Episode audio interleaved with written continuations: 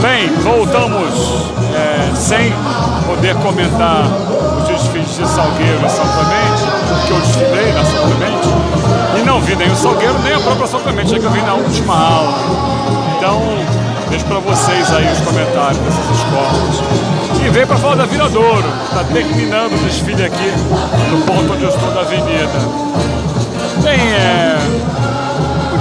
Coerente da Viradouro, né? dentro da sua proposta de enredo. É, ele passou inteirinho aqui, né? Rio de Janeiro de 1919, ou de 18 barra 19,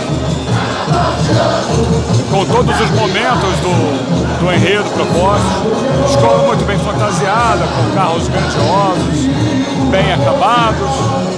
É, bateria do Cissa, sempre a bateria do Cissa. Confesso que eu esperava mais da Viradouro.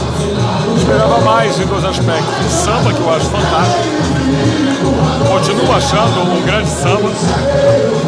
Não sei se foi o andamento escolhido do samba, ou se o peso da escola. Alguma coisa não funcionou e o samba não rendeu o que eu imaginava. O samba o famoso samba da cara, que é lindíssimo.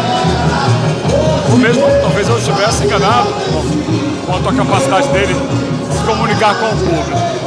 E o lado estético me passou uma coisa meio monocromática, né? A escola veio quase toda em branco, vermelho e dourado, com algumas variações.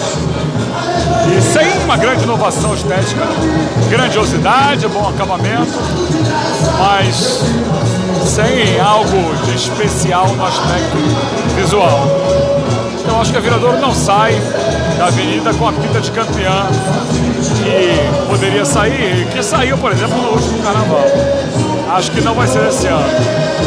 Lamento, gostaria de falar o contrário, porque tinha uma expectativa muito grande quanto ao desfile da Viradouro, mas a mim não é, correspondeu ao que